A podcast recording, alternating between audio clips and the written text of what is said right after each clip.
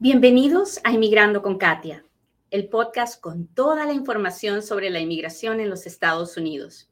Yo soy Katia Quiroz, abogada de inmigración.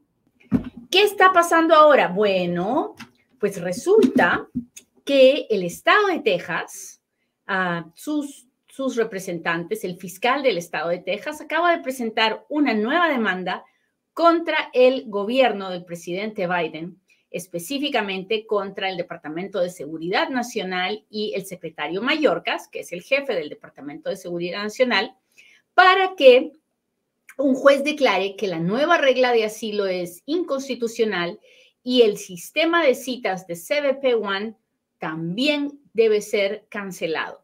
Porque, de acuerdo a lo que dice el Estado de Texas, no, no se puede, el, hacer este sistema de citas incentiva que la gente indocumentada entre a los Estados Unidos. También dicen que el nuevo sistema de pedir asilo está mal, que no se puede, que, no, que definitivamente la gente no tiene que tener eh, esa facultad y que pues todo lo que hace el presidente Biden está mal y que lo único que está haciendo es llenar la frontera de inmigrantes indocumentados que son un gasto para el estado de Texas. Están diciendo, por ejemplo, que toda esta gente que entra, que les dan, les dan parol, después van y les piden eh, licencia de conducir y que cuesta imprimir las tarjetas de la licencia de conducir. Dicen que ah, usan los, los servicios de los hospitales y que no pagan y entonces el Medicaid de emergencia lo tiene que pagar. Dicen que las mujeres que están con sus hijos solas se van a los shelters que tienen para las víctimas de violencia doméstica y que las verdaderas víctimas no lo pueden usar, sino que lo usan las mujeres inmigrantes. En fin, así de ridículos son. Y, y entonces quieren que el juez declare que la nueva regla de asilo es inválida y el sistema de citas de CBP One también es inválido. Así que esa es la demanda y ahora les voy a contar lo que yo creo de esta demanda. Ok, ¿listos? Si está listo para escuchar lo que yo pienso, para que se ría un rato, levante la mano. Porque voy a ser sarcástica, pero ustedes saben que, que en este mundo uno no sabe para quién trabaja. Así que, ¿quién está aquí? Levante la mano. Si está aquí, por favor, comparte el programa. Por, comparte el programa. Ayúdeme a que podamos llegar a la mayor cantidad de inmigrantes posibles. Cada día, cuando un inmigrante se suscribe a Inmigrando con Katia, yo cumplí con mi trabajo. Con uno solo, con uno más. Estamos haciendo una comunidad valiente, grande, que, que aprende, que, se, que entiende, que no se deja llevar por el miedo. Bueno, ¿Qué pienso? Mire, yo creo que al que le dieron la orden de hacer esta demanda, no le explicaron que la bendita regla de CBP One es mala para los inmigrantes y que cancelarla nos haría un favor. Así que quien está haciendo esto no tiene idea que está trabajando para nosotros. Créamelo. Sería fabuloso para los inmigrantes que un juez declarara que la nueva regla no sirve, que no que es inválida, porque nos han quitado un montón de oportunidad con esta nueva regla. Con esta nueva regla es mucho más fácil que nos nieguen el asilo y que nos deporten. Y entonces que la quiten sería volver a lo que teníamos antes, que nos daba más tiempo, que nos permitía que, eh, que, que pudiéramos tener un proceso en, vez de que nos deportaran inmediatamente de la frontera. Así que ojalá que en esta demanda eh, les vaya bien, aunque no creo, la verdad. Pero, ay, qué bruto, qué bruto ese abogado, la verdad, ¿sí o no? No le explicaron que la nueva regla es, es mala para nosotros, que nos ha quitado muchas muchas protecciones que teníamos para la gente que, aplicaba asilo.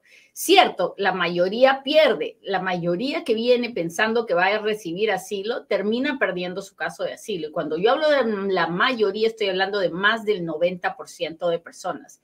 Es extremadamente difícil ganar un caso de asilo. Ah, pero con esta nueva regla de asilo del presidente Biden, ah, es todavía mucho, mucho, pero mucho más difícil. Así que ah, no le pasaron el memo a este señor, a esta gente de Texas, solo saben demandar por demandar. Pero en este caso, yo creo que nos están haciendo un favor. Así que, como hay que ser agradecidos, no nos vamos a quejar.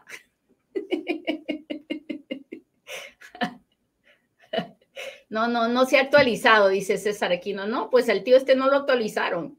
No le explicaron cómo está la situación, pero si quiere trabajar para nosotros, que nos haga el favor, ¿no? Una, una vez en la vida no está mal.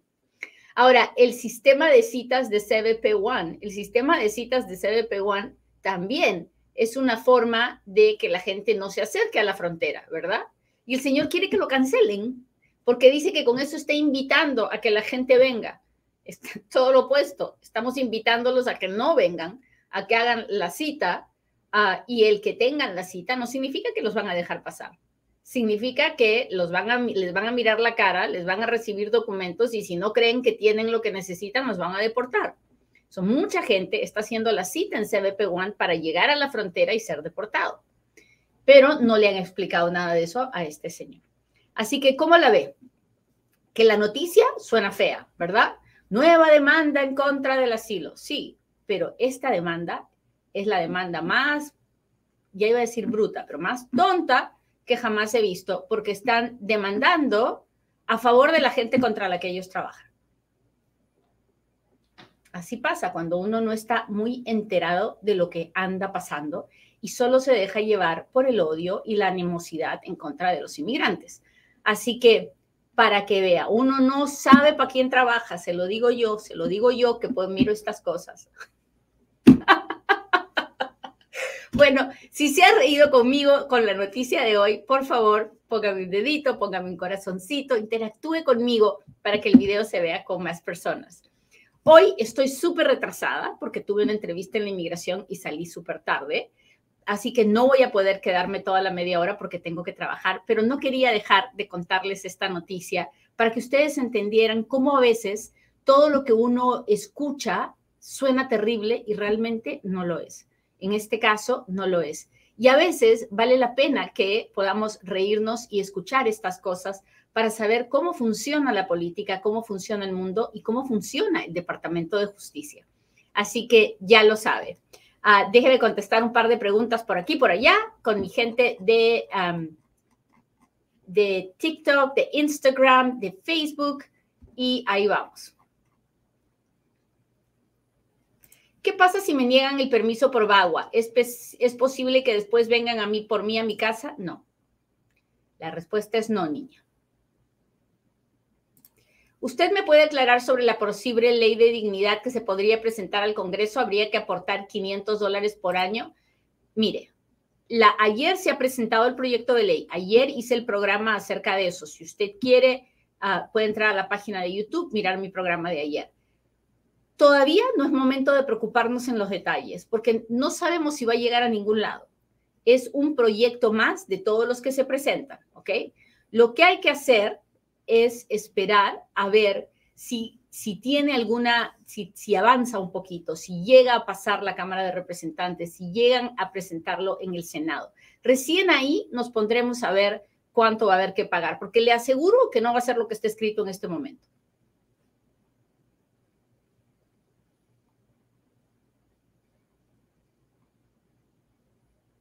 Saludos de Miami, gracias. ¿Qué avance es el programa de reunificación familiar? Ningún avance, no hemos escuchado nada. Estoy todos los días pendiente ah, de eso. Tengo cita con DHS el 15 de junio y en julio con inmigración. Corro riesgo de deportación. Ah, no lo sé porque no sé qué tipo de cita tiene. No sé si es con la corte, no sé si es con la oficina de inmigración, para qué proceso, qué cosa está haciendo, no lo sé. Tiene que hablar con su abogado de inmigración en persona el 18 de mayo con mi hijo, pero en agosto del 2023 tengo que presentarme. Bueno, espero que ya haya hecho su aplicación de asilo, si para eso es lo que ha entrado, porque solo tiene hasta mayo para hacer la aplicación de asilo. Nos miran de Atlanta, muchas gracias, muchas gracias. Hola Géminis, hola Víctor Orellana, gracias por estar aquí. Ah, sobre permisos de parol para El Salvador, todavía no tenemos ninguna novedad de todo eso. Ah, déjeme ver aquí quién está. Carlos 2318, hola. Gracias, gracias, gracias por estar aquí. Déjeme buscar otra pregunta en TikTok. Tengo, ya le contesté, ya le contesté. ¿Es cierto que el programa de visas de trabajo el gobierno lo quiere desaparecer? Ay, es cierto que las, los programas de visas familiares, de trabajo, siempre hay alguien que lo quiere desaparecer. Hola, RBK 1912, ¿cómo estás? Gracias. Así que no, no nos vamos a dejar asustar por cada vez que alguien diga que quieren desaparecer algo, muchachos. No podemos prestar atención a todo. Cuando yo les avise que algo va en serio, recién nos empezamos a preocupar. Mientras tanto, no, es una, es una cosa más. Saludos de Kansas, muchas gracias. Muchas gracias a mi gente de Kansas. Gracias por estar aquí. Ah, me revocaron mi visa de turista por email hace tres años. Viajé a Estados Unidos por un mes, entré y salí por avión. Mi 94 no sale mi fecha de salida. ¿Será que, me, que, me, que creen que me quedé y tuve presencia ilegal y por eso la revocaron? No lo sé, Chris. Lo único que puede hacer es ah, sacar una cita en la embajada y preguntar qué fue lo que pasó, porque si usted no ha hecho absolutamente nada malo, Ah, pues puede preguntar qué fue lo que pasó. Muy bien, muchachos, me tengo que ir. Les agradezco mucho que me hayan acompañado. Le pido a Dios que hoy tengan un buen día, que no se dejen llevar por la apatía, sino que busquen las cosas bonitas que tienen y que se claven en las cosas bonitas que tienen y no en lo negativo. Que tengan un lindo día. Bye.